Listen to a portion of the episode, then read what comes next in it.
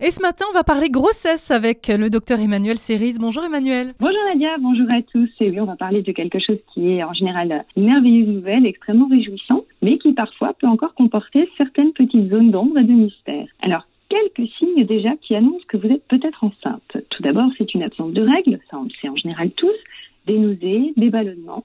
Et à ce moment-là, on fera appel effectivement à un test de grossesse puis une échographie pour le confirmer. Alors les premiers signes de grossesse, c'est effectivement ce qu'on appelle l'aménorrhée, l'absence de règles, qui arrive euh, pas à la date prévue.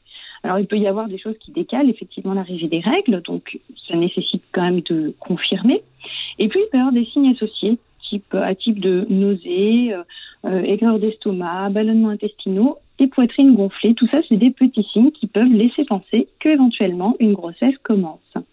Alors les tests de grossesse, dans un premier temps, on peut faire un test qui est disponible en pharmacie ou en grande surface. Le principe, c'est de déceler dans les urines du matin euh, la présence de l'hormone de grossesse, donc cette fameuse hormone dite HCG pour l'acronyme. Cette hormone apparaît en général dans les 10 jours après la fécondation et la fiabilité des tests est tout de même de 95%. Si le test est positif ou en cas de doute, il ne faut pas hésiter à consulter son médecin. La première échographie de grossesse est réalisée au cours du premier trimestre. Elle permet de confirmer la grossesse, de déterminer le nombre d'embryons présents et de vérifier si le ou les embryons se trouvent bien implantés dans la cavité utérine, parce qu'il peut y avoir également euh, des complications à type de grossesse extra-utérine qu'il convient vraiment de diagnostiquer précocement. Et donc cette échographie permet de dater la grossesse et d'établir une date prévisible d'accouchement. L'âge de la grossesse, elle va être exprimée de deux manières différentes, soit en semaines d'aménorrhée, ça c'est le nombre de semaines écoulées depuis le premier jour des dernières règles, soit en semaines ou en mois de grossesse. Donc ça, c'est le nombre de semaines ou de mois estimés depuis la fécondation, soit 14 jours après le premier jour des dernières règles en cas de cycle régulier. Combien de temps dure une grossesse? La durée de la gestation n'est pas fixe. Elle varie entre 280 et 290 jours, soit entre 40 et 41,3 semaines d'aménorrhée, avec une durée moyenne de 284 jours. Alors, tout commence au moment de la fécondation. Au cours d'un rapport sexuel, des millions de spermatozoïdes arrivent dans le vagin.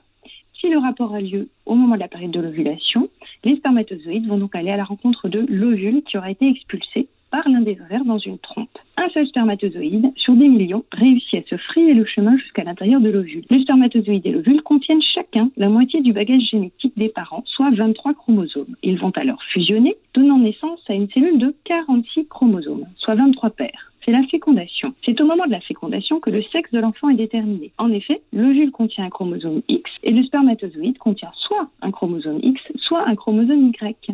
Si l'ovule est fécondé par un spermatozoïde à chromosome X, le bébé sera une fille. Si c'est un spermatozoïde à chromosome Y qui pénètre dans l'ovule, le bébé sera un garçon. Cette nouvelle cellule fécondée ou œuf va se multiplier et donner naissance à un embryon. Alors, pour ce qui est des grossesses gémellaires, la fréquence des grossesses gémellaires a augmenté de 50% depuis 20 ans en raison des procréations médicalement assistées et de l'élévation de l'âge de la maternité. Dans 75% des cas, les grossesses gémellaires sont dizygotes. On parle de faux jumeaux car ils sont conçus par fécondation de deux ovules distincts par deux spermatozoïdes. Ils ont un patrimoine génétique différent et peuvent être de sexe opposé. Et autrement, dans 25% des cas, les grossesses gémellaires sont monozygotes. On parle de vrais jumeaux. Donc ils ont un même sexe et un patrimoine génétique complètement identique.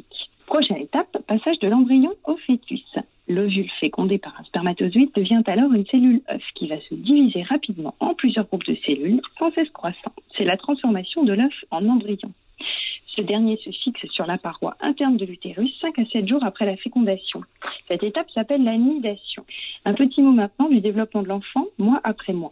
Donc le premier mois, c'est l'étape où le cœur va se mettre à battre. L'embryon mesure 5 mm, son cœur commence à battre et les premiers bourgeons des bras et des jambes apparaissent. Au deuxième mois, les organes se développent. L'embryon mesure environ 2 cm et pèse 2 grammes. Son cerveau, ses membres, son foie, ses reins, son système digestif se développent. Et on comprend bien à quel point les premiers mois de grossesse sont très importants, justement en termes de prévention pour les toxiques, parce que plus effectivement on est en période euh, de formation des organes et des membres, plus il y a des risques d'anomalies en cas de consommation de toxiques et en particulier d'alcool. C'est pour ça que c'est vraiment euh, l'injonction de zéro alcool chez euh, une femme enceinte. Au troisième mois, le visage se forme et l'embryon devient un fœtus. Au quatrième mois, il bouge. Au cinquième mois, il réagit au bruit. Au sixième mois, il ouvre les yeux.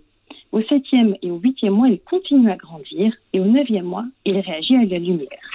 est donc prêt à sortir. Maintenant que vous en savez plus, je compte sur vous pour faire passer le message pour que tout le monde puisse vivre une grossesse le plus sereine possible. Prenez bien soin de vous.